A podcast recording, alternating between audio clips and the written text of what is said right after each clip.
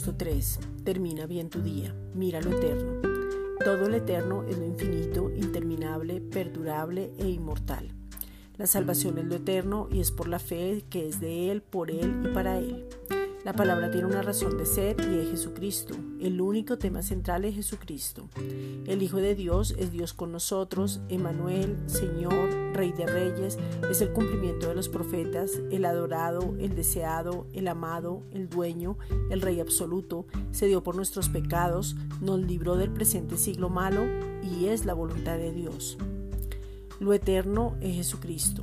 Él nos da vida eterna, fue el primogénito entre los muertos, vivificado en el Espíritu, resucitado, levantado, sentado en lugares celestiales.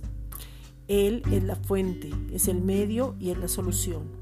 El Padre dio, entregó y ahora en lo eterno somos sus hijos amados por la eternidad.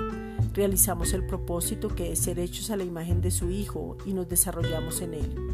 Segunda de Timoteo 3:15 y que desde la niñez has sabido las sagradas escrituras, las cuales te pueden hacer sabio para la salvación por la fe que es en Cristo Jesús. Esta es una reflexión dada por la Iglesia Gracia y Justicia.